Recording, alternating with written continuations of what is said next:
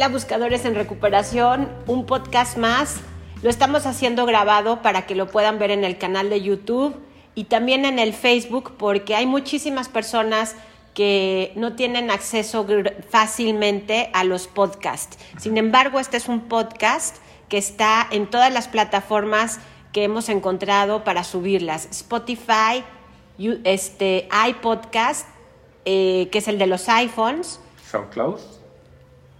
SoundCloud y iBox. Y iBox. Hola Ro, ¿cómo estás? Hola, buenos días amor. Buenos días a todos. Good morning. Aquí desde el, el paradisíaco mundo de la casa de Yaute. Estamos de vacaciones, pero precisamente en vacaciones es cuando tenemos más tiempo de sentarnos a preparar eh, los podcasts, a hacer este un poquito de reflexión sobre cuál será el tema principal para para trabajar y para platicar y para poder seguir ayudando a mucha gente. Han recibido los podcasts las personas, la verdad muy padre, nos mandan muchos comentarios y les queremos agradecer porque estamos muy contentos en hacer este trabajo y poder seguir ayudando. Claro, exacto. Seguir formando buscadores. Exacto. Y pues un granito de arena es lo que nos toca, pues es lo que hacemos, ¿no? Entonces, este, pues vamos a empezar. resulta que el otro día mandaste una pregunta o mandaste un comentario diciendo el tema del podcast. Entonces, pidiéndole a los buscadores que nos manden sus preguntas. Y hay pues varias preguntas interesantes, hay muchas preguntas interesantes, hay muchos comentarios, muchas preguntas. Entonces, hoy me toca ser el interlocutor, hoy me toca ser el lector de las preguntas. Este, hoy no las hago yo, hoy las hace la gente, que bueno, me da gusto que participen más cada vez. Y pues vamos a empezar, ¿cómo ves? ¿El tema? ¿Tú lo dices? El tema es, ¿qué hago con mi hijo adicto? Nos mandó una buscadora en Instagram un agradecimiento por los podcasts y nos pidió que hiciéramos este tema. Entonces lo estamos haciendo a petición de una buscadora que nos mandó este, este mensaje al inbox del Instagram y nos dijo, por favor, hablen a los padres de los adictos. Y estamos, quiero adelantarme porque estamos haciendo, preparando un taller que va a iniciar un taller ahorita en agosto, en una semana, estamos en agosto del 2021, en una semana inicia un taller que trabajamos codependencia ocho semanas, herramientas para los codependientes, para sanar la codependencia. Y en octubre vamos a abrir otro, este mismo taller, eh, ocho semanas para trabajar la codependencia. Es un taller en línea y vamos a trabajar un grupo pequeño de personas juntos las herramientas para superar o estar mejor si eres codependiente. Está buenísimo. Digo, ahí hay material muy interesante, ¿no? Este, hay un libro, inclusive, para, para que los buscadores trabajen eh, cuestiones específicas. Un libro de trabajo. Exacto, un libro de trabajo para que lo vayan llenando eh, con su experiencia, con sus pensamientos, con sus modos de ver y que se den cuenta de qué mejoras van teniendo este, conforme van avanzando el taller. Está, está, está muy padre, ¿no? Y trabajan trabajan pues prácticamente todos los aspectos de la codependencia, ¿no? Exactamente, todos los aspectos que consideramos que eran los, pues los principales para poder superar la codependencia. Entonces, ¿qué te parece si entramos en el tema? Vamos a hacer un próximo taller, lo venimos... En octubre. Eh, en octubre, pero para el año que entra vamos a hablar de a los papás y mamás de adictos. Vamos a hacer un taller sobre límites. Y los vamos, los vamos anunciando para que preparen motores y estén pendientes en las redes sociales que, sigue en Buscando mi voz en estos talleres en línea que han jalado padrísimo. De acuerdo. vamos a hablar entonces eh, sobre a los papás y a las mamás, sobre todo las preguntas fueron de mamás, eh, generalmente son las mamás las que más padecen. No quiero, no quiero eh, decir este, encasillarlo, pero generalmente los padres, los hombres, son más prácticos, son más desprendidos, les cuesta menos trabajo desprenderse emocionalmente de un hijo adicto. Ok. Y bueno, como característica, no lo tengo en estadísticas, pero sí después de trabajar tantos años con familias, me he dado cuenta que muchas veces los adictos y las adictas pertenecen a familias en donde solamente se ha encargado de ellos, de la crianza, la mamá. Mm. O sea, son familias eh, separadas en donde el padre no estuvo presente o está presente de manera muy este, intermitente, Claro, muy poquito. no necesariamente que estén separados porque se divorciaron, sino que separados en el sentido de que el papá puede ser que esté trabajando todo el día o que inclusive vive en otro lugar, que vive en otro estado, ¿no? Puede ser Puede también. ser, ok. Pero generalmente sí divorciados. Ok, ok, ok. Pero no es exclusivo, me refiero. No, no, no es exclusivo. Ok. Ajá. Ahora, antes de empezar con las preguntas de los buscadores, eh, a, mí me, a mí me surge un, un cuestionamiento. eh, de- hay que tomar en cuenta un dato. Yo no tenía idea de adicciones. Estamos, estamos de acuerdo. Yo no tenía nada de, nada de idea de adicciones hasta que empecé a salir contigo. El- te contaba yo que alguna vez fui a un grupo de doble A, pero porque le dieron a mi mamá un reconocimiento.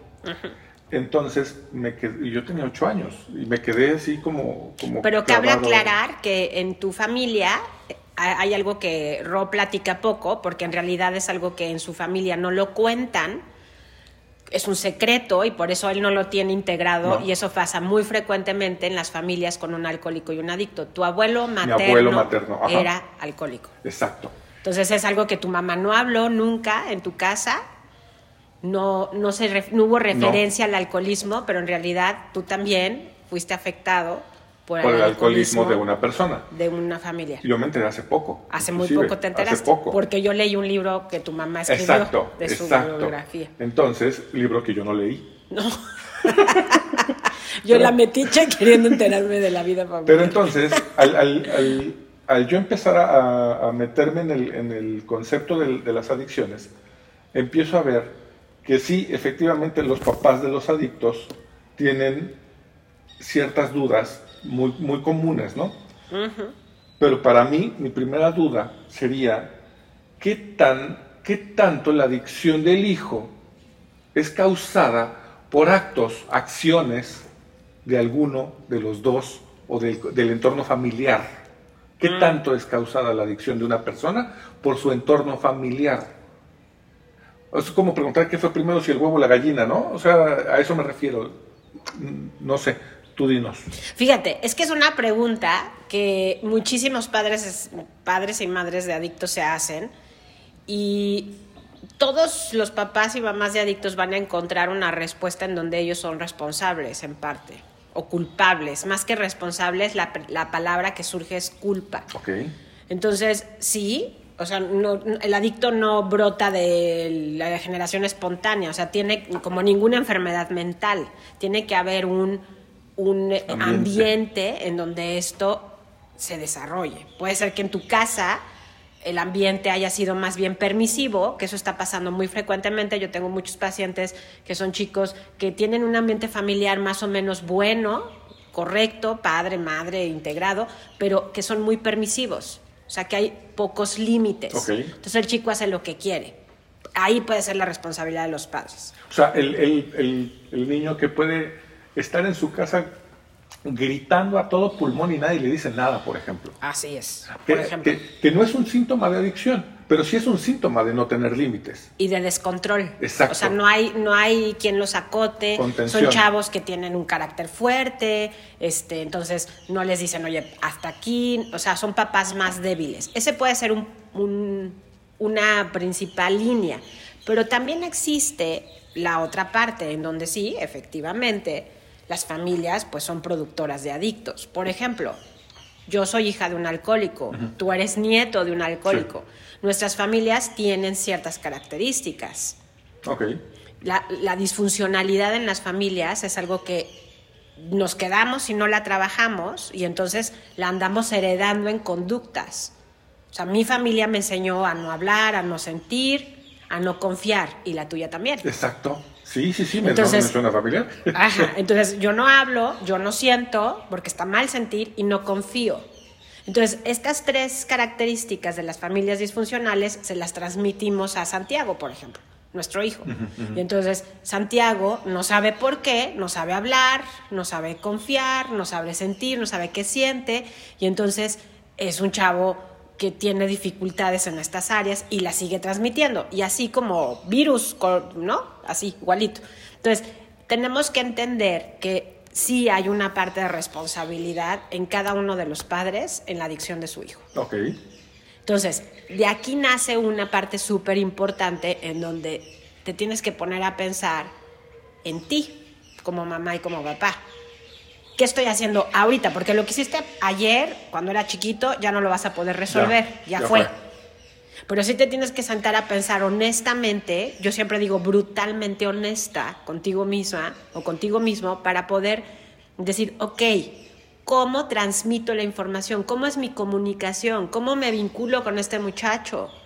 ¿Cómo, o muchacha, cómo estoy? ¿Cómo estuve emocionalmente? ¿Qué me está pasando a mí? ¿Cómo estoy yo? Y entonces me tengo que hacer responsable de mí.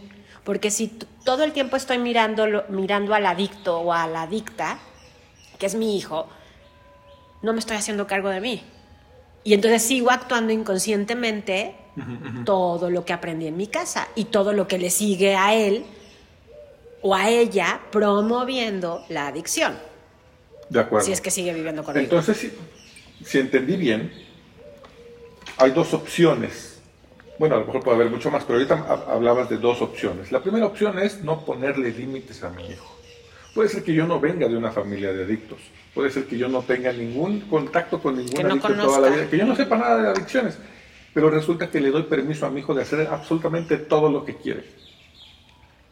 Eso puede causar que mi hijo, descontroladamente, entonces cuando se le ofrezca algo, pues por supuesto que va a decir que sí y va a decir, pues yo tengo permiso de hacer todo lo que quiera. Y entonces, pues le va a entrar con singular alegría y se le va a generar la, adicción de manera física, pero también de manera este, en la cabeza, ¿no? Y la otra es que como yo vengo de un ambiente en donde sí hubo adicciones, entonces lo estoy, estoy repitiendo las acciones que se hicieron cuando yo vivía en casa del adicto. Llámese mi papá, llámese mi abuelo, llámese... Y entonces, pues estoy repitiendo los patrones y por supuesto que mi hijo está recibiendo esos mensajes y ahí viene el origen de su adicción también, ¿no? O sea, no al 100%, no, no, no, no el 100% de las responsabilidades de los padres, pero sí me queda claro entonces que los papás hacen cosas que ayudan a que el chavo busque una salida por medio de un del consumo de alguna sustancia estoy bien, estoy mal, estoy, corrígeme si estoy mal, este, ¿entendí bien? Y fíjate, sí, o sea, sí, y el asunto está en que acabas de, acabas de dar un, punto, muy importante. Yo soy responsable de una parte, pero también otro punto súper importante es que el... Y ahí es donde los papás empiezan a confundir, por eso lo tenemos que aclarar, porque el punto es, yo soy responsable de una parte, pero el que decidió consumir fue él o ella. Entonces, él tiene que hacerse responsable de su adicción. Antes de empezar a consumir, no, no antes de empezar a consumir, en el inicio del consumo, porque cuando alguien empieza a consumir, obviamente no le dice a sus papás. yo, yo comencé a fumar. Y cuando yo comencé a fumar, por supuesto que no llegué con mi mamá. Clara, ¿qué fumabas? Eh, cigarro. Nicotina. sí, yo fumaba cigarro. Este, antes, y, en, el, en, el, principio de que yo empecé a fumar, obviamente no le dije a mi mamá ni a mi papá, ¿no? la mamá, ¿qué crees? Yo empecé a fumar y está padrísimo. Pues no, no voy a llegar así. Pero llega el momento en que mi mamá me cacha, porque me huele la ropa. Entonces, ahí es donde los papás pueden tomar acciones eh, porque al final de cuentas es en los inicios, ¿no? O sea, mi mamá me cachó la, eh, eh, porque, porque mi ropa olía a cigarro justo a los inicios, cuando yo estaba Ahí hay una pregunta. ¿Sí la leíste? Es que no leí todas. Hay una pregunta de una buscadora que puso, ¿cuándo es momento de hacer algo, de internarlo? Ajá. Entonces... Dice, ¿cuándo, dice Mariana Hernández, dice, ¿cuándo es momento de intervenir? Me refiero a buscar clínica. Fíjate, entonces, es que antes de buscar clínica están los inicios, y entonces aquí vamos a hablar de prevención. Eso. ¿No?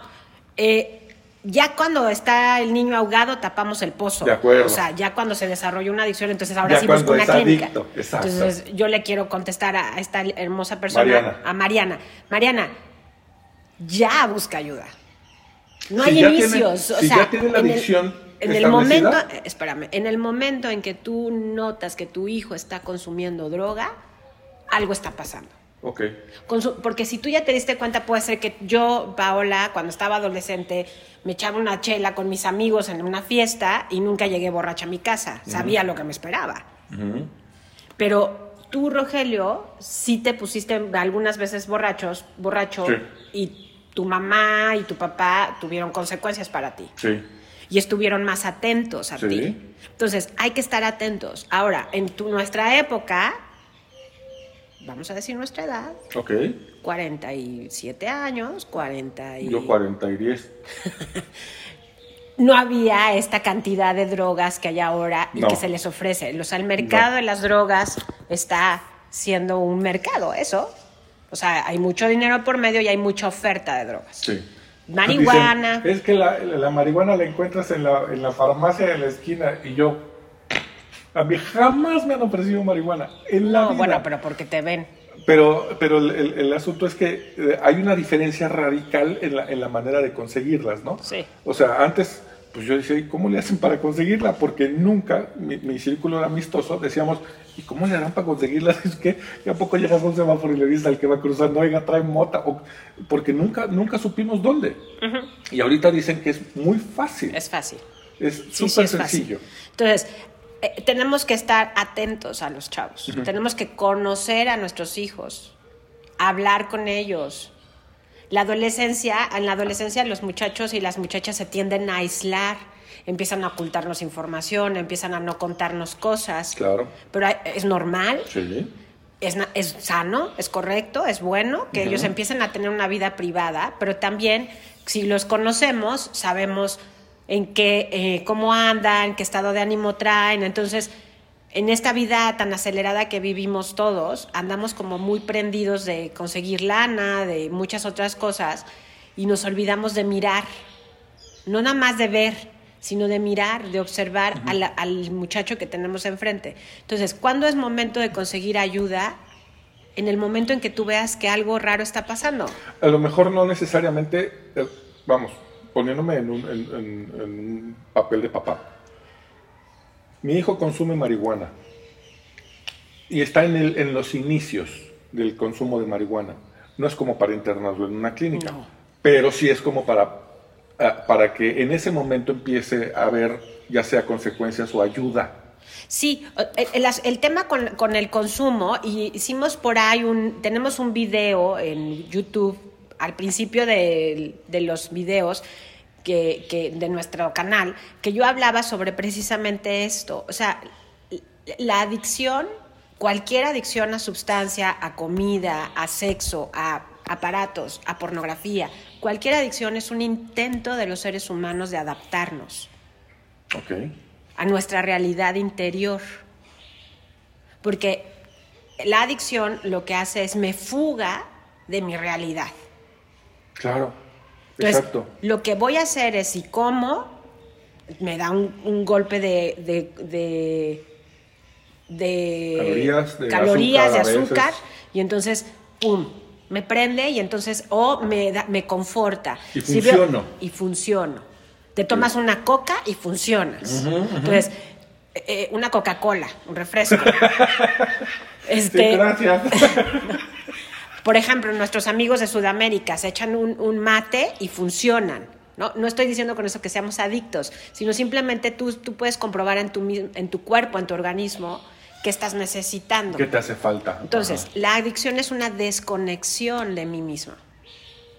Por eso la codependencia también es una adicción. Porque en lugar de verme a mí veo al otro. Estoy desconectado de mí y estoy totalmente conectado con lo que está pasando afuera, que es el otro. Y si, y si el otro se va, me quedo sin sentido de vida. Si se va, si, si, si el otro consume, si el otro no es como yo espero que sea. eso, eso, entonces, eso, eso, perdón. en- entonces está, estamos... Rorro, te estás ahogando, cariño. No. no, me raspó. Perdonen ustedes. Eh, ent- entonces, eh, ahí es donde está la clave. O sea, la clave es, ¿qué me está fugando de mi realidad? Si tú estás viendo que el chico está fugándose de sí mismo, Todos los adolescentes, a todos los adolescentes no les gusta ser ellos. Hay una crisis de identidad. Esa es la clave de la adolescencia. Oye, Tenemos crisis. ¿Y ahí qué, po- qué podemos hacer con el hijo que consume marihuana y que está empezando a consumir marihuana? ¿Qué, qué hacemos con el hijo? Conectar con él. No te va a dejar. Busca maneras, busca espacios, date tiempo para estar con él. Vamos a ver una peli, vamos ahorita en pandemia, Vámonos. vamos al, a, Ah. por ejemplo, esto que estamos haciendo nosotros, que tenemos Estamos la, aislados, la estamos- super fortuna de estar acá, invitamos amigos de los chicos, estás viendo, eh, conectas. Lo ayudas, ayudas al muchacho a siempre estar conectando con el exterior. Que no necesariamente... Es perdón. conmigo. Eh, Es conmigo papá o mamá. De acuerdo. Ahora, lo que tú decías me parece interesante. Tú te tomabas a los, a- a- a- en, tu, en tu edad En mi adolescencia. adulto joven o adulto o recién iniciado adulto, a los 18, 17 más o menos, ibas a una fiesta, te tomabas una chela. Este, yo alguna vez este, me puse mis borracheras con mis cuates. Eso no significa que vayas hacia allá, ¿o sí? O sea, ¿cómo saber como papá que si vas hacia allá o que eres un, o eres un tomador este, social, ¿no? Que solamente te tomas una chela en una fiesta o que, so- digo, yo, este, yo llegó el punto en que le dije a mis cuates, "Saben que a mí no me gusta el alcohol. No sé por qué me pongo, me pongo las guarapetas por pertenecer. Pues si no pertenezco ni modo, entonces no me gusta, no voy a tomar, no me gusta el alcohol. Pero tú tienes esa fuerza interior. Los adolescentes en general no la tienen. O sea, tú eres extraordinario en eso. Hay muchísimos chicos que no saben decir no. que no les gusta y sin embargo lo hacen Y- por pertenecer. por pertenecer. Entonces, pues sí, yo me planté con mis cuates y pues resulta que fue la mayor bendición para sus mamás, porque ahora ya tienen quien maneje, ¿no? Pero el, el- el punto es cómo saber si mi hijo se está dirigiendo hacia una adicción o si mi hijo simplemente está tomando los fines de semana y se divierte, Una es la frecuencia. ¿ok? Todos los fines de semana una peda, decimos en México, una borrachera. ¿No está bien? Es peligroso, es, es- es- No es- está es- bien. va para acá. Va para la adicción. La actitud que él tenga o ella tenga, desafiante, gritón, no escucha, quiere hacer lo que se le da su gana, ahí hay un Que problema. le digas, no Tenemos vas, un problema. este fin de semana no sales porque ya saliste viernes y sábado de la y semana entonces pasada. a ti te da, a- sí, todos se van a enojar. O sea, todos los adolescentes cuando tú les dices que no se van a Sí, sí, enojar. sí. Es parte de su, parte de, de nuestra, azotan puertas. sí, bueno, sí, sí, y de sí. nuestra Sí, no, lo- función lo que como hicimos, ¿no? papás Ajá. es aguantar vara, o sea, aguantar ¿De acuerdo? y no y no y No no, ceder. ceder. por el enojo del, del chico. Exacto. O sea, se van a enojar. Nuestro papel es que estén enojados con nosotros. Van a estar enojados con nosotros. Ujú. Es nuestro papel. ¿De acuerdo? Pero si yo no tengo suficiente fuerza interior como mamá o como papá y cedo cada capricho, cada enojo o me convencen, entonces ahí yo tengo un problema. Ándale. Entonces, ¿a quién le tengo que buscar la ayuda? Claro. ¿Para no quién debe él. de ser la ayuda? ya no es para él. Exactamente. Exacto. Entonces, si está teniendo un problema con la droga, siempre miramos al muchacho. Y yo te diría, el muchacho no tiene, no tiene que ser mirado, sino tiene que ser mirada la familia. Porque lo decíamos Por al eso principio. decías, eh, bueno, por eso siempre se ha dicho que la adicción es una enfermedad familiar. Familiar. Familiar. Porque parte de que él pueda tomar todo el fin de semana tiene que ver con el permiso que tenía. Exactamente. Ok. O con la ausencia. exacto, exacto, exacto. Órale. Ahí está. Muy bien. Dice Eva López, ¿hasta cuándo esperar que ellos cambien? Muchas gracias y saludos. ¿Hasta cuándo esperar que ellos cambien? Es que no hay que esperar que ellos cambien, Eva. Eva. Ellos, la vida es individual. El otro no va a cambiar a menos que decida cambiar. Entonces, si yo estoy esperando, la esperanza es que él cambie para yo estar bien, ¿qué pasa conmigo? ¿Y qué va a pasar si no cambia? Porque no va a Entonces cambiar. no voy a estar bien. Porque no va a cambiar. Porque si mi esperanza está en que él cambie, yo nunca voy a estar bien. Entonces, la recuperación de los papás es precisamente no estar centrados en la esperanza de que él cambie. O que ella cambie. ¿En qué está centrada entonces? En aprender a vivir con esa decisión que tomó él? Exactamente. No es algo así como decir, mi hijo se está matando y yo tengo que estar como espectador. Es que fíjate, tú estás, tú tienes que aprender como papá y como mamá de un adicto a hacer todo lo posible. Lo posible, no lo imposible, porque lo imposible es, que, él él cambie. quiera. Es que, él tenga la voluntad. Ajá.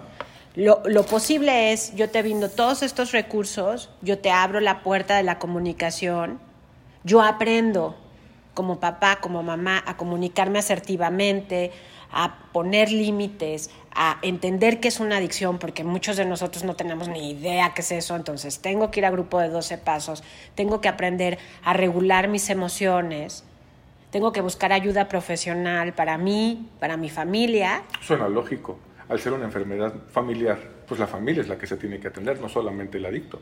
Yo tengo actualmente en consulta tres familias que decidieron estar papá, mamá y hermanos de adictos adultos. O sea, ¿a qué me refiero con adultos? 40 años, Ok. 30 años, que han seguido, que no entendían qué es la adicción y se pusieron la pila y están entendiendo qué les toca hacer. El tratamiento para el adicto es diferente al tratamiento para la familia, porque el adicto trabaja su propia enfermedad y la familia trabaja la enfermedad del adicto. Exacto. O sea, la familia se enfoca más en entender. La familia se tiene que enfocar en entender la enfermedad, Ajá, pero ajá. también en entender su propia, su propia reacción a la enfermedad. Claro, su papel dentro Su de la, pra- enferma- dentro en, de la en enfermedad. habilitar la enfermedad. O sea, ¿qué estoy haciendo yo para que él, con estas acciones, Claro. o ella se siga drogando? Porque entonces me- me- me- me cayó así como balde de agua. Entonces, el asunto va con que yo interno a mi hijo, a mi hija, en una clínica de recuperación, pero cuando sale, regresa al mismo lugar en el que estaba cuando entró a la clínica. Y entonces, por supuesto, a la hora de bueno, ya estás curado, entonces vamos a seguir nuestra vida como antes. Pero ese como antes implica Es lo que la enfermó. que, que así llegó a la clínica, pues entonces va a volver a caer en la clínica. Entonces, los que tienen que cambiar, Entonces, el ambiente de alrededor del ¿Cuán- adicto también son ¿Cuánto ellos. tengo que esperar? La pregunta es, ¿cuánto tengo que esperar para que él cambie? Sí, Yo le preguntaría, ¿ya cambiaste tú? Sí, sí. O sea, sí, yo no le puedo pedir al otro que cambie si yo, No tengo un cambio primero. si yo no me pongo la pila y cambio. Yo no puedo pedir nada a nadie si yo no estoy dispuesta a meterme en ello. O sea, De yo no te puedo pedir a ti, oye, sé más amable y soy una pelada y te grito. No, o sea, no puedo. Tengo que, tiene que nacer en mí. Claro, como el niño que grita, ¿no? Lo que- el- regresamos al niño que gritaba, ¿no? Es que tenemos un vecino que... que, que, que- que Incontrolable. grita, que grita, que grita, que grita, que grita y todo el día Y está gritando le y nadie le nada. dice nada. Pero cuando le dicen algo, se lo dicen en el mismo tono que el niño. Exactamente. Entonces, yo no puedo pedirle al adicto que cambie si yo no estoy dispuesto a hacer lo mismo. De acuerdo. Entonces, la enfermedad es eso. O sea, yo, tú eres el culpable, ¿no? Tú eres el que deberías de cambiar, tú eres el adicto, tú eres... Es que es bien fácil Y señalar. entonces yo se señalo y por tu culpa yo estoy así. No. Ahí es donde la codependencia tiene que hacer un clac. romper. O sea, te tenemos que romper los huesitos que han sostenido la enfermedad en tu casa. Y tú cambiar. claro. Porque es muy fácil seguir en un papel de víctima. Entonces la familia tiene que aprender a dejar su trajecito de víctima de la adicción del- de este muchacho o muchacha y convertirse en dueños de su propia vida. Y hemos visto milagros, bueno, yo he visto milagros que te comparto a veces, en donde cuando la familia cambia y deja su papelito de víctima, el adicto dice, ah, hijo, pues ya no tengo manera de estar en esta, en esta familia. Si quiero pertenecer, tengo que cambiar. Ahorita platicamos de qué, qué acciones pueden ser. Buenísimo. Isabel Guzmán. Ah, bueno, Yadir Hernández dice, yo quiero ver o escucharlo. ¿Nos pueden avisar, porfa? Claro que sí. Vamos a hacer posts antes de que, de que salga el podcast. Vamos a publicar para que sepan el día y la hora en la que va a salir. Isabel Guzmán dice, ver la realidad es muy difícil. Hoy acepto que mi hija tiene adicción. Casi muero en el intento de la terrible lucha que- de marcar límites. Tengo que estar todos los días pendiente de mí, si no caigo presa fácil de sus abusos. Pero todavía me pregunto, eh, ¿para qué estoy viviendo esta situación? ¿Para qué estoy viviendo esta situación? Esto es una pregunta existencial, ¿estás de acuerdo? Sí, sí, sí, sí, este, sí, claro. que va mucho más allá, ¿no? Digo, hay que felicitarla. Sí. ¿Cómo se llama? Isabel Guzmán. Isabel, te felicito. Hace- creo que estás en la lucha como todos, pero fíjate, yo creo que todos los seres humanos estamos acá, en este plano material, eh, con un propósito. Sí. Y mm, el propósito generalmente tiene que ver, y esto ya me voy a meter a un área mucho más profunda que tiene que ver con la trascendencia, con entender para cómo vivir. O sea, venimos acá a entender cómo vivir y vivir tranquilos. O sea, no venimos a sufrir, yo no creo en esa postura. O sea, no, no, no hay un sufrimiento, en- no quieren, ¿no? O sea, no te ponen aquí para sufrir. Te ponen aquí para resolver. Sí, claro. Te ponen aquí para que aprendas a resolverlo de la mejor manera. Entonces, ¿hasta cuándo? Hasta que tú lo resuelvas. No lo has resuelto si te sigue afectando. Es muy difícil decir, es que no me va a afectar. Mm. Sí, es muy difícil que te afecte, pero entonces, el tema es que ahí viene, ahí yo me pongo a pensar el límite. O sea, quiere decir que esta chica sigue viviendo en su casa y entonces ella sigue teniendo que lidiar con ellos. Depende la edad del adicto, pero la idea es que ojos que no, se, que no ven, corazón que no siente.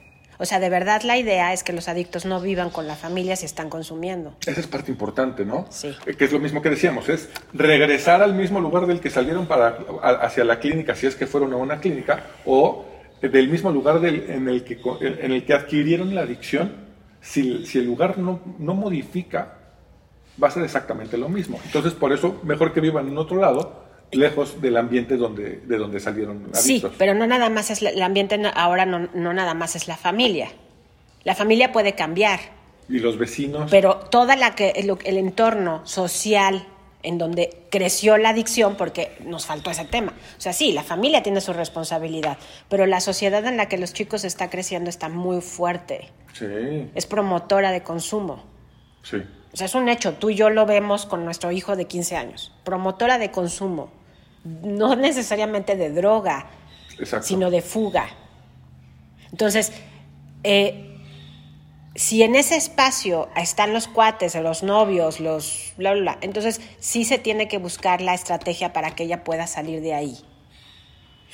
Y me dice, "¿As- ¿para qué estoy viviendo esto? Pues entonces a lo mejor el aprendizaje tendrá que ir hacia cómo puedes dejar de vivirlo.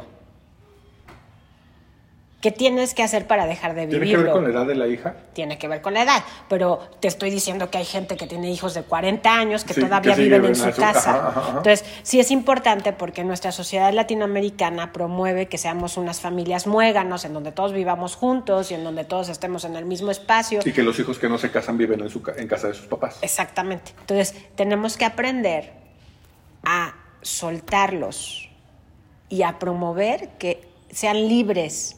Es que se puede morir, es que se puede le puede pasar algo, es que yo no voy a estar pendiente y qué tal si le pasa.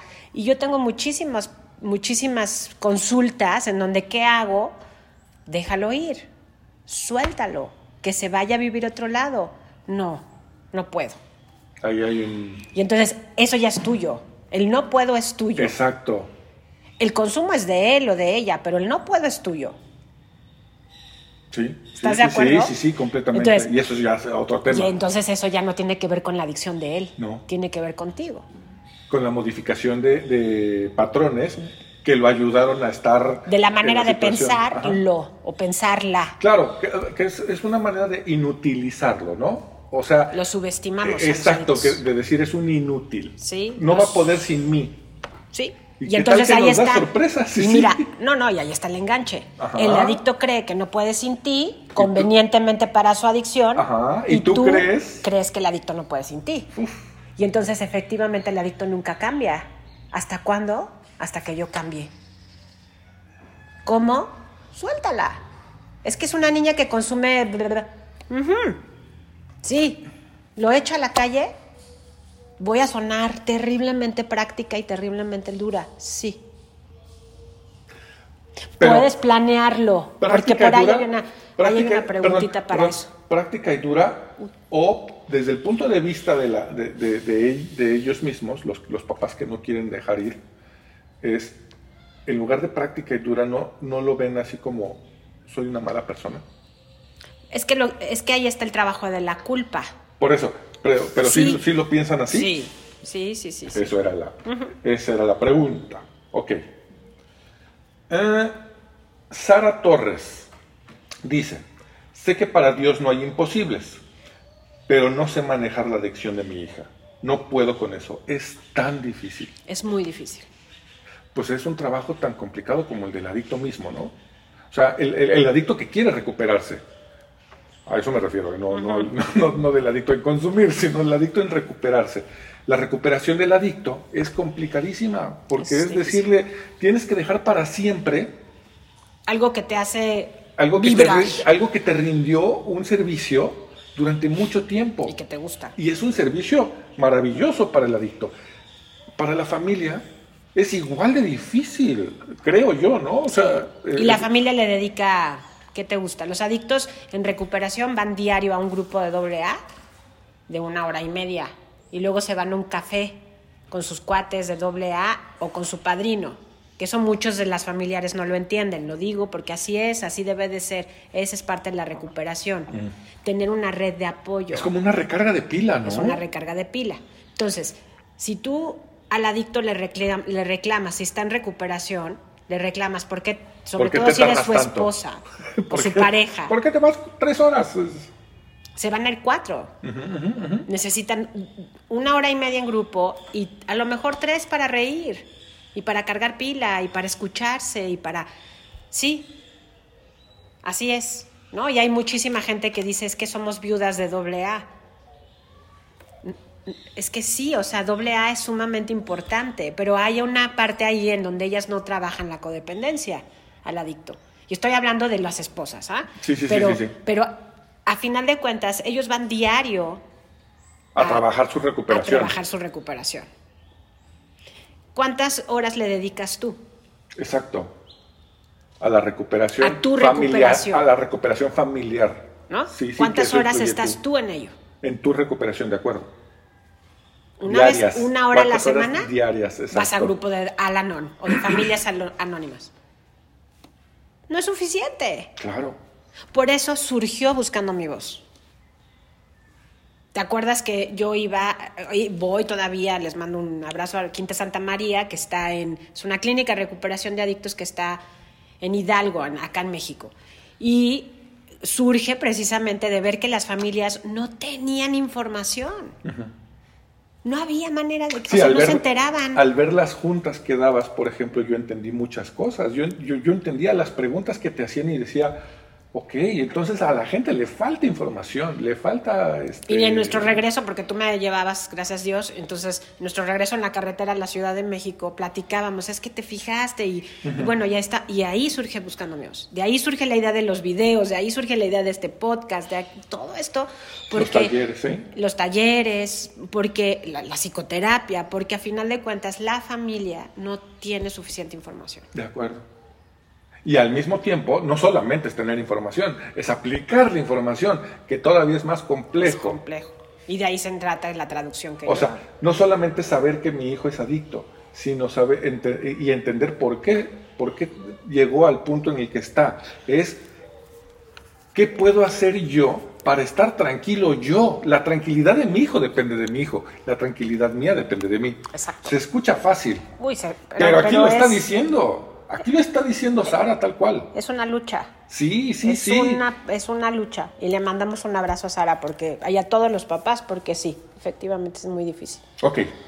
Marina Cedillo Castañeda dice, he estado en grupo de autoayuda por dos años y en terapia, y aunque he entendido y aprendido sobre la adicción, ¿por qué no dejo de sentirme ansiosa todos los días? Pero lo pone con mayúsculas. Todas las mañanas pido a Dios me ayude y por las noches estoy más tranquila dando gracias, pero quiero dejar esta ansiedad que me invade desde la mañana y solo se calma por las noches. ¿Por qué no dejo de sentirme ansiosa todos los días? Fíjate, hay una parte bien interesante que, eh, que todos los terapeutas o psicoterapeutas que nos dedicamos a trabajar con, con trauma tenemos que entender y te lo platico para que, para que entiendas. O sea, la adicción, para que entiendas cómo se llama la señora Marina. La adicción es un trauma. O sea, impactó, eh, trauma me refiero al impacto que provoca en tu sistema nervioso central, en tu cerebro.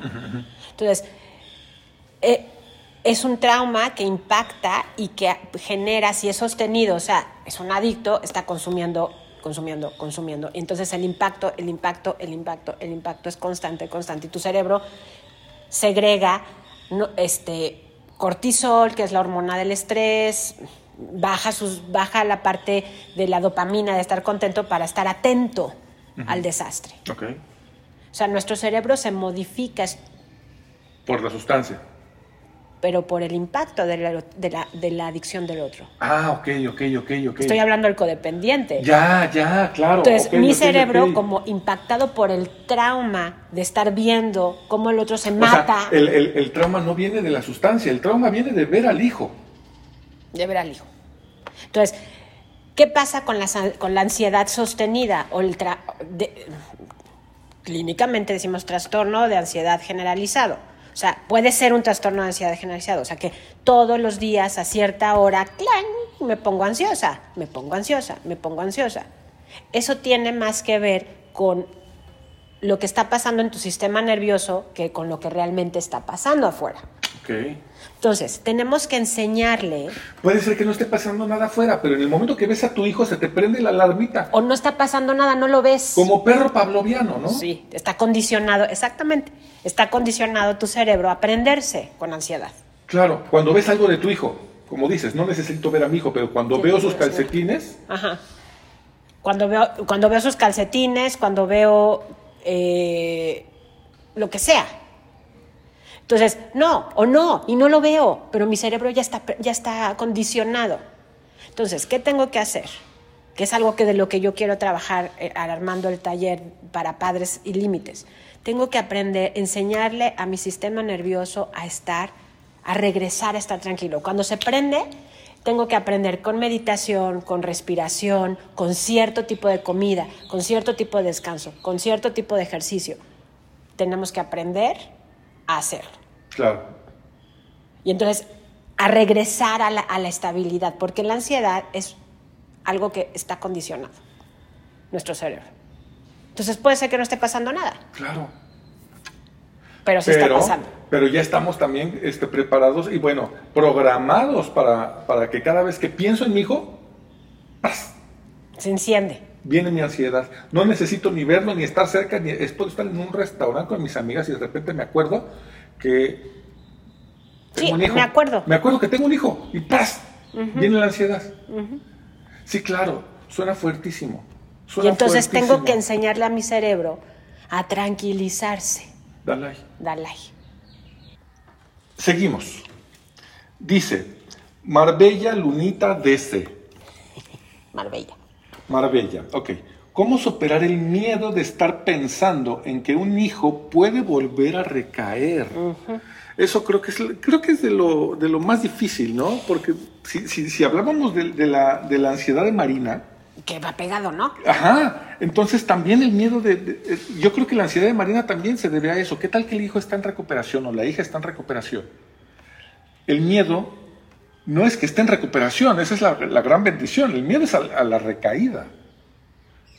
¿No? Que alguna vez alguien en, la clínica comentó, es que se necesitan, ¿cuántas recaídas se necesitan para poder estar bien, ¿no? Entonces yo decía, no puede ser, ¿cómo, cómo? O sea, es como dar permiso eso, ¿no? Entonces, pues siempre hay ese miedo, ¿no? Latente de que, pues, recayó. Es que recayó, es que recayó, es que el 80% de los que están internados son recaídos. ¿Cómo? Entonces, este, e, es, es una cuestión en donde los papás vivimos con ese miedo constante, ¿no? Mira, yo creo que es importante que, que pensemos eh, que eh, el, el camino de la recuperación es un camino espiritual. Entonces, por eso los 12 pasos funcionan. Pero si no te gustaron los 12 pasos, porque hay muchísima gente que a Alan no, no les gusta, busca un camino espiritual para ti, de trascendencia. Y, y todos los caminos espirituales nos llevan a entender que esto que yo te decía, la premisa de la vida es individual Sí. y lo que el otro haga y decida no puede depender de mi preocupación. O sea, por más que yo me preocupe, el otro va a hacer, lo que, le dé la gana Claro. ¿no? y lo que pueda. Entonces, miedo a las recaídas siempre va a haber, o sea, siempre va a haber una, un, un- un cierto miedo a la recaída, pero también tienes, tienes que enfocarte entonces en construir una relación asertiva con este muchacho, muchacha o este hijo tuyo. Es decir, entre más con, porque la adicción, regresamos al, al término, la adicción es a la- al concepto, la adicción es desconexión. De acuerdo. Si yo lo quiero ayudar, la quiero ayudar al adicto, a la adicta, voy y conecto con ella. Esa es la mejor ayuda que le podemos dar a nuestros hijos, ¿no? Sí. Eh, Porque, porque aparte de que lo has dicho varias veces, me suena lo- de lo más lógico. O sea, no lo puedo ayudar dándole dinero, porque ya sé a dónde va a ir el dinero. No lo puedo ayudar dándole este techo, casa, porque entonces no va a buscar trabajo y no va, no va, no va a ocupar su mente y su cuerpo en algo productivo. Al, al tener ya asegurada la renta de su casa, va a decir, pues entonces no tengo que trabajar, pues aquí ya tengo el techo. Y fíjate, y eso es muy común en la gente, en las en los personas que están en recuperación que siguen dependiendo de sus papás. Pueden tener 40 años y siguen dependiendo de sus papás. Y es una idea también en donde es importante dejar de subestimar al adicto. O sea, entre, más, entre mejor piense yo de ti, tú vas creyendo que eres capaz de hacer eso. ¿De acuerdo? Y no desde las desde echarle porras, hurra, hurra, diciendo, tú puedes, hijo, échale ganas. Eso es, un- eso es inútil, ¿eh? O sea, digo, sí le dices, hijo, órale. Pero también con tu actitud. Si tú todavía tienes miedo, estás, sigues subestimando su capacidad para la recuperación. Claro. Entonces, por eso es un camino espiritual en donde yo tengo que tener absoluta confianza en el bien, en lo bueno, en que lo que va a pasar es para bien, aunque sea su muerte, ¿eh? Y suena, Durísimo. Eso es lo peor que le puedes decir a un papá. Paola, ¿cómo me estás diciendo esto? Sí. Bueno, y lo digo con toda, con toda, y yo tengo un hijo, y bueno, sé que es complicadísimo pensar eso, pero si yo que trabajo todos los días en mi, en mi conexión con el ser superior, en mi confianza en que lo que va a pasar es para bien, del camino de este ser humano que es mi hijo, que es independiente a mí, entonces, a lo que yo me tengo que dedicar es a generar y a crear una buena relación con esa persona. Que eso es mucho más importante que cualquier cantidad de dinero que le puedas dar O miedo que puedas tener. o miedo que puedas tener. ¿De acuerdo? Entonces, si yo tengo miedo de su recaída, estoy todo el tiempo confirmando que él no puede. Claro, porque entonces, eh, o sea, lo que más temí vino a mí. Exacto, lo que más tenía vino a mí. Pero estoy porque, generando. pero porque lo estoy actuando. Ajá. O sea, yo te, tú, me cono, tú me conoces y sabes cuando te tengo miedo. O cuando estoy con miedo. Porque es algo, el miedo es algo que se nota. ¿Por qué me tienes miedo? Bueno, es un decir. Ah. Ah. Porque aparte el miedo incluso se huele. Claro. Por eso los perros son sensibles al miedo. ¿De acuerdo? ¿Sí? De acuerdo, Entonces, de acuerdo. si tú tienes miedo, trabaja tu miedo. Es decir, Y- enséñate a pensar a esta persona como un ser maravilloso y extraordinario. Que es lo que es, todos los seres humanos eso somos. Y entonces, si tú lo empiezas a ver, la empiezas a ver como realmente es, en su verdadera esencia, vas a conectar con esa persona. Y entonces lo vas a mirar, Y el miedo se va a ir. claro, lo vas a mirar como realmente es. Entonces así vas a perder el miedo, inclusive si recae. inclusive si Que recae. eso es lo básico, eso es importantísimo. Porque tú haces un llamado, o sea, y ahí es donde yo he aprendido mucho de nuestros amigos de iglesias cristianas, haces un llamado a la bondad de esa persona, no a la adicción de esa persona. Por eso en Al-Anon y en, y, en, y en familias anónimas te dicen, yo amo a la persona, odio La enfermedad. La, enfermedad. Entonces yo tengo que conectar con la persona, no con la enfermedad. Y son, son cosas diferentes. Son cosas muy distintas. Pero, pero tendemos a, Es que es muy difícil verlo separado, tienes que pues enseñarte a verlo Porque al final de cuentas también eh, los adictos se presentan, ¿no? Hola, soy, fulano y soy adicto. Entonces, pareciera que es como, como parte de sí. ¿no? La adicción ya es parte de sí mismo, ¿no? Entonces, no podemos verlos separados tan fácil. Pero tenemos que aprender. Ajá, ajá, ajá. Ok, ok. Muy bien. Ok. María del Rosario Melesio. ¿Qué hago si él no quiso cambiar? Que va de la mano con lo que ya platicábamos, ¿no? O sea, la vida es individual. Ya se dijo, la vida es individual. Pero fíjate, está hablando como si él, como si él, el adicto, ya esté destinado a fracasar. No quiso, o sea, como un hecho, ya no quiso.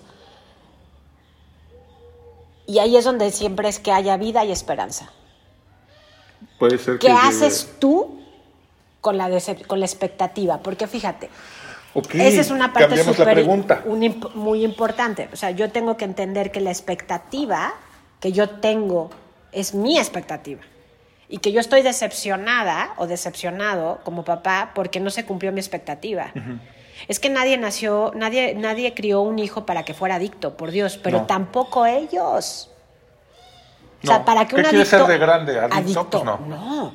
Entonces, ese es el tema. O sea, aceptar lo que no puedo cambiar es parte fundamental de mi recorrido con la enfermedad. Ok.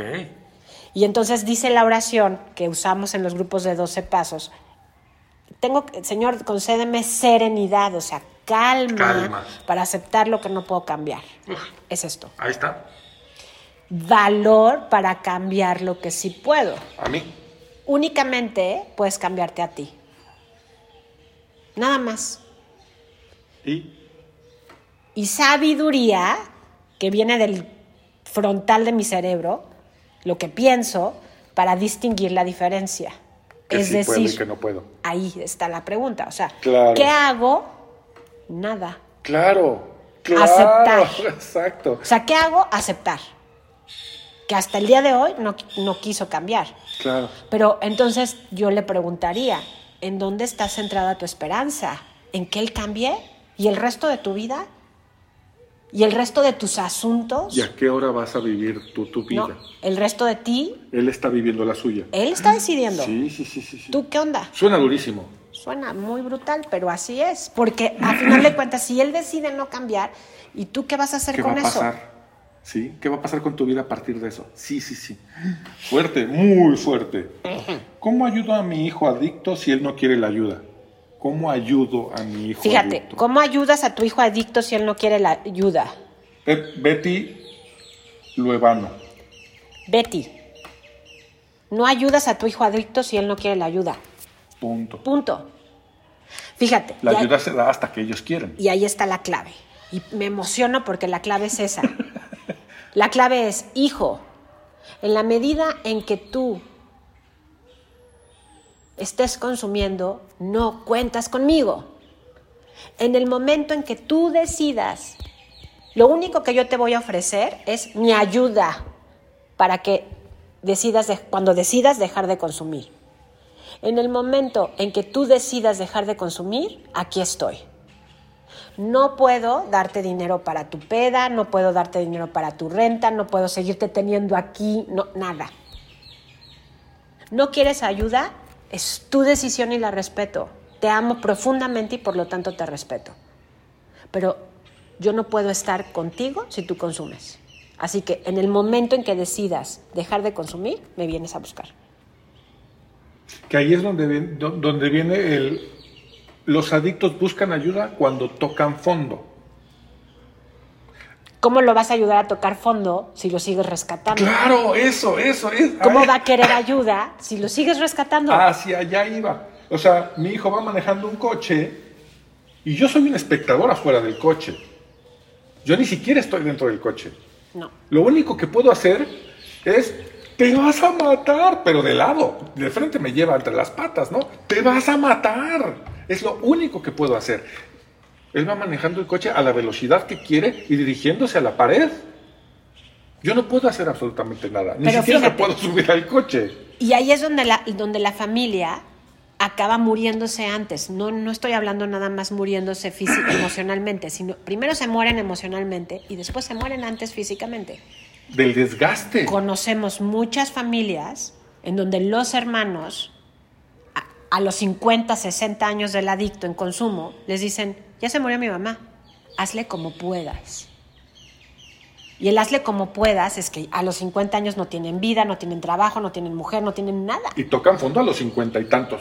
¿Y, y tú sabes lo que es eso? Uf. Entonces mejor Mejor ahorita. ahorita. Entonces, si tú lo quieres ayudar, no lo ayudes. Exacto. La mejor ayuda es ser observador. Y ahí está la clave. O sea, piensa, la clave es piensa como opuesto. O sea, lo que te sale inmediatamente es ayudarlo. Piensa en que eso lo tienes que cambiar al opuesto. No lo puedo ayudar. No lo debo. Sí puedo. No lo debo No lo ayudar. debo. Porque si lo ayudo, habilito su enfermedad. Eso. Si lo ayudo, lo estoy desayudando, digamos la palabra. Y estoy ¿no? ayudando a que se siga drogando y a que Exacto. no toque fondo. Exacto. El chiste es que para acelerar el proceso de que el adicto pida ayuda, hay que dejarlo en paz. Y ojo, puede que nunca pida ayuda. Puede ser. Y tú conoces a tu suegro que hasta la fecha él bebe y no quiso la ayuda. Sí. ¿Cómo nos hemos acomodado en la familia? Sus dos hijas y, y su ex esposa, pues nos hemos acomodado a la distancia. No tenemos una relación profunda con él, lo amamos profundamente, pero a la distancia, porque su adicción nos sigue lastimando. Claro. Entonces, qué importante es que la ayuda se dé de manera consciente. Claro, claro, claro. Y la mejor manera de ayudar es no ayudando. Sí. Uf, durísimo. Eso, eso, me, eso, me, eso me suena a algo de lo más duro, porque toda la vida te la pasaste haciendo cosas por él. Y ahora resulta que te dicen que no lo puedes hacer más. Para ayudarlo, Que si lo quieres ayudar, no si lo lo quieres ayudes. ayudar, no lo puedes hacer más. Suena complicadísimo. Duro. Mari Pensado. Hola. El- mi hijo, el lunes es su aniversario. Estoy feliz. Vive ya solo con compañeros de doble A. Estoy muy agradecida con Quinta Santa María y Casa de Media Luz. Ahora vive con compañeros de ahí. Mi pregunta es hasta dónde lo tengo que apoyar. Él ya se hace cargo de sus gastos, comida, renta, etc. Pero en ocasiones me pide ayuda. ¿Es correcto hacerlo? Pasa muy frecuentemente. Felicidades al puchungo adorado que cumple Es su aniversario. aniversario. No dice cuántos. Voy a decir qué significa esto. El aniversario es cuando cumplen un año sobrios en doble A. Hay varias varios puntos ahí. No sabemos cuántos años tiene el hijo de Mari.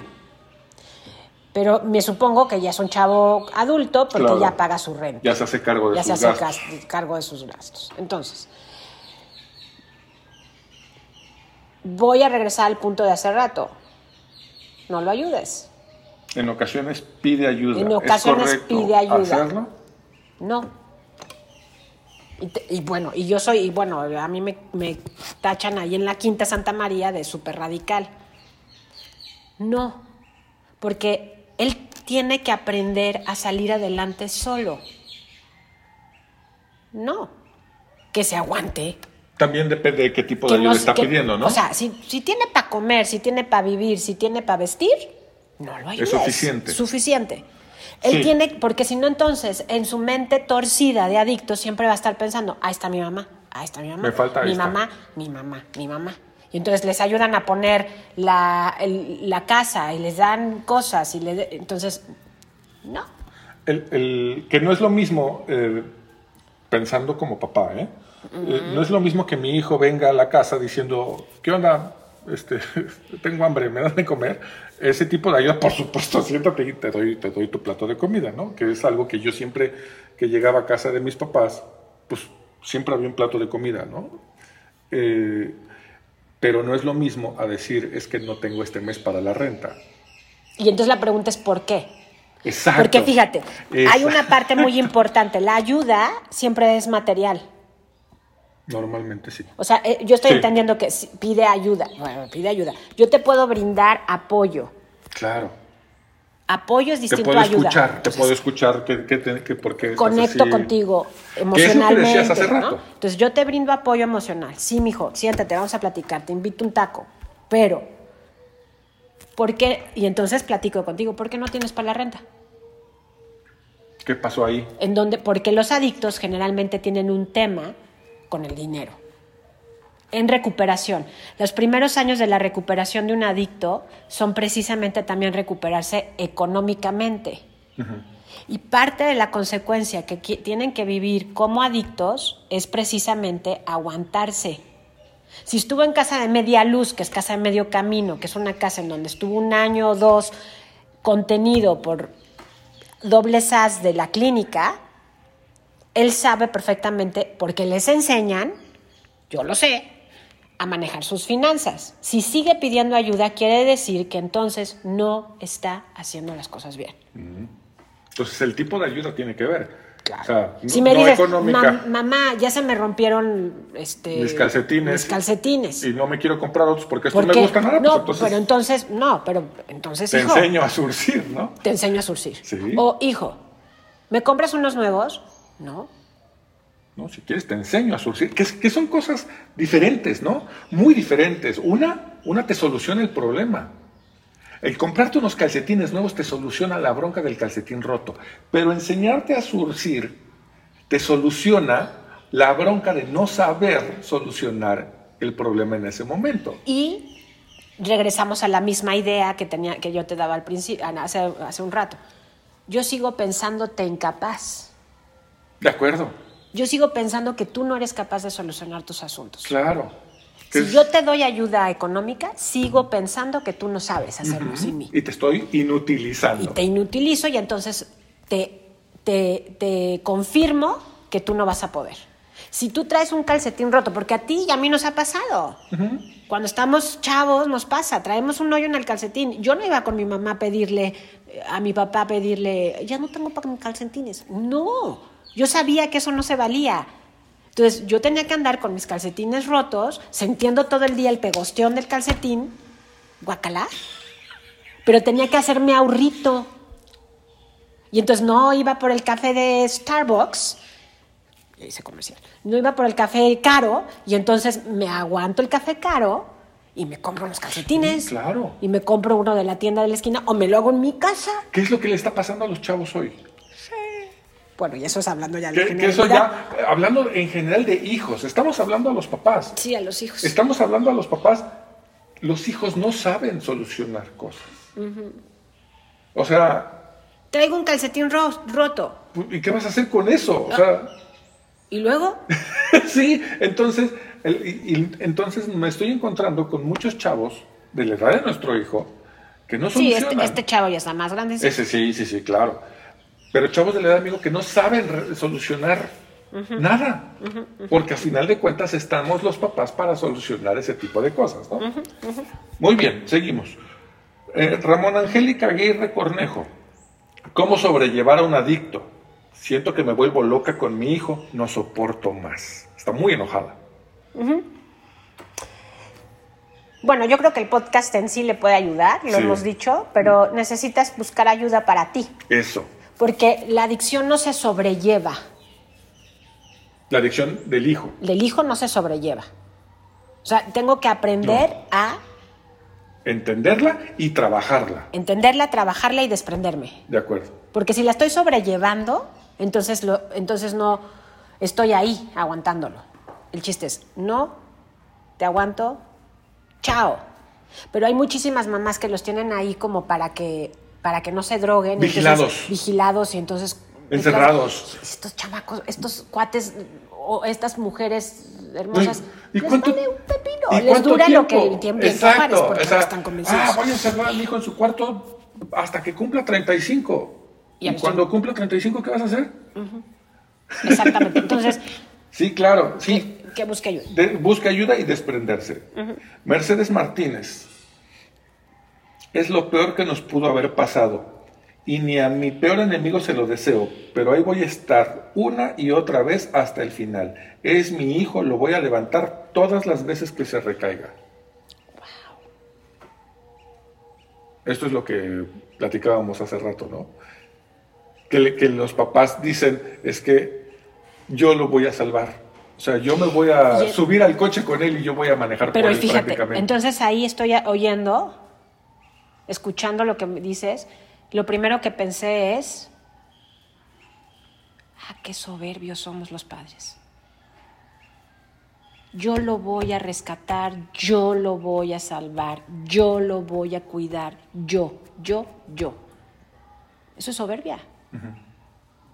Durísimo. Entonces, ok, pero cabe aclarar, esta decisión la está tomando la madre, porque es su hijo, y entonces nunca lo va a soltar. Y entonces, como nunca lo va a soltar, probablemente nunca le vaya a caer el 20 a él No. de lo que tiene que hacer para ser feliz. Entonces, ¿yo qué quiero para mis hijos? No la juzgo, simplemente observo y digo, wow, es muy soberbio esto que está pasando, porque Es- lo escuchamos muchísimo. Sí. Entonces, es, yo lo voy a hacer. Mm, Y ahí es donde está la recuperación, te dice lo contrario. No, Sí, es, yo lo voy a hacer por él. Yo lo voy a salvar. Porque él no puede solo. La recuperación dice, no, tú no puedes hacer nada por él. Es como cuando en alguna vez te escuché platicar la historia del chavo que se sube a la azotea. ¿Nos la cuentas? Bueno, no es un chavo, no es real, es una... Bueno, un- de- eso es una, es una analogía, es una...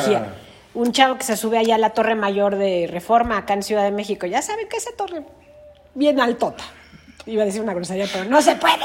Entonces, se sube la torre, la torre, la torre hasta arriba, que eso es el adicto, ahí va, escalando esa adicción. Y abajo estamos todos los familiares viéndolo. Paramos nuestra vida porque ya se subió el puchungo adorado a, hasta arriba. Y grita desde arriba. ¡Mamá!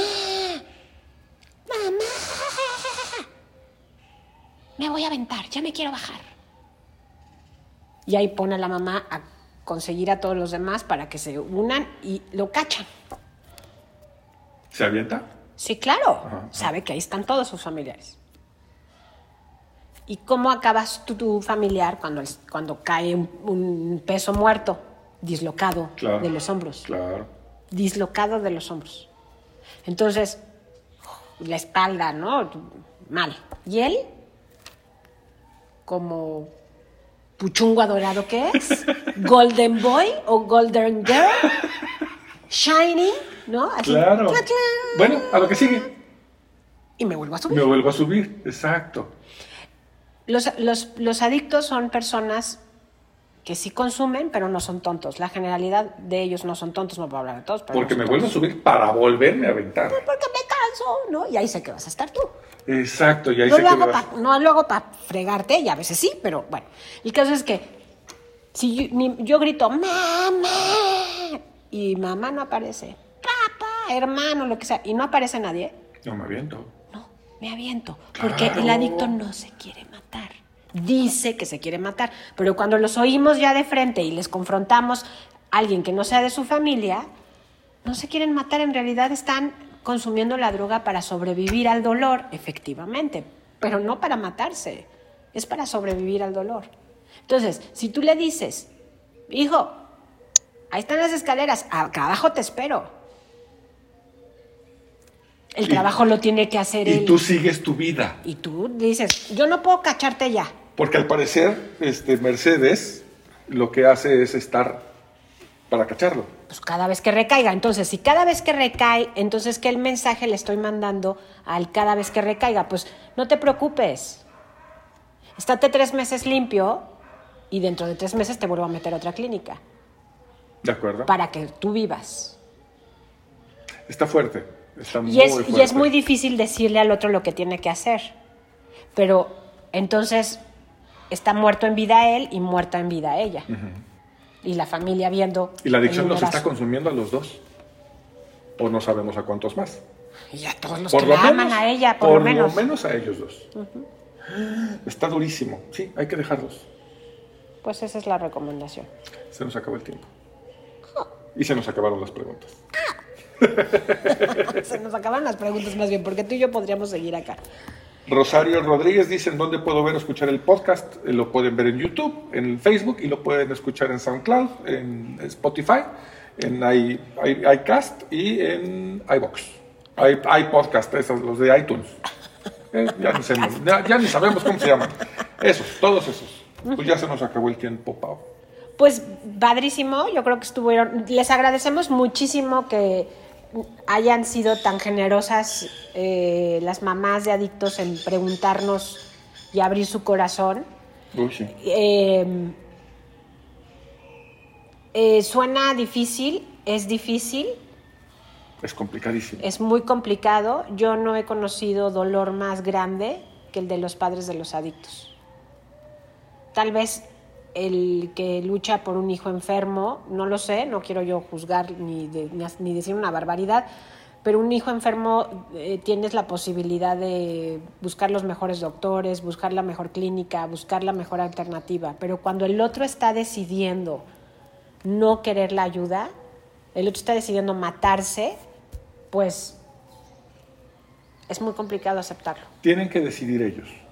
Tienen que tocar fondo. Y yo tengo que decidir que tengo que aceptar. Y es una decisión consciente, ¿eh? Yo tengo que decidir La culpa interviene mucho, ¿no? La culpa y la soberbia. Sí. Sí, la culpa es de, por culpa lo voy a ayudar cuantas veces sea necesario. Por soberbia, porque entonces hablar de un hijo adulto también es que así como juzgan al hijo, van a juzgar a la familia. Y la familia Mal. es muy juzgada. Mal, o sea, se me hace mal, ¿no? Pero, pero de cual- no, es, no, no significa que no se haga, ¿no? Sí, por supuesto. Y se hace mucho. Uy, Eh, con- Entonces, pues la familia, por, precisamente para evitar que la juzguen, pues hace todo lo posible porque el hijo deje, ¿no? Pero al contrario, lo que dices, al ayudarlo lo estamos este, motivando a que lo siga haciendo. Pues esperemos que a alguien le, le haya ayudado esto. Esperemos que lo que platicamos aquí sea de ayuda para algunos o para muchos, si es posible. Compártanlo. Este, Y yo quiero, yo quiero decir algo muy importante. La familia necesita buscar ayuda. No nada más buscar ayuda para el adicto, porque la familia merece vivir una buena vida a pesar del dolor de tenerlo ahí. Es como cuando tienes que elaborar un duelo como familiar. O sea, yo ya no voy a tener el hijo que yo esperaba tener. no. Tengo que perder la idea y aceptar al que tengo. Y en ese proceso tú necesitas ayuda. Claro. Entonces busca ayuda profesional, busca ayuda en, las, en los lugares correctos, que son los grupos de autoayuda, los 12 pasos, eh, Al-Anon, familias anónimas, busca ayuda, porque de otra manera, como dicen, me te, te puedes sentir que te vuelves loco y así sucede. De acuerdo. Y pues bueno, nos vemos en otro podcast. Mándennos sus peticiones de qué quieren que platiquemos. Correcto. Este, porque así las podemos hacer lo misma, la misma dinámica, ¿no? Y entonces Participativa. participativa y padrísimo, ¿te parece? Buenísimo, buenísimo. Pues muchas gracias, buscadores. Nos vemos en otro podcast, eh, en otra plática, en otra charla pronto. Esperemos tener tiempo. Y de todos modos nos seguimos viendo en el canal de YouTube, en los Facebook Lives y en los eh, Instagram Live. Les dejo un abrazo y nos seguimos encontrando pronto. Síganse cuidando del COVID. Exacto. Cuídense mucho, nos estamos viendo.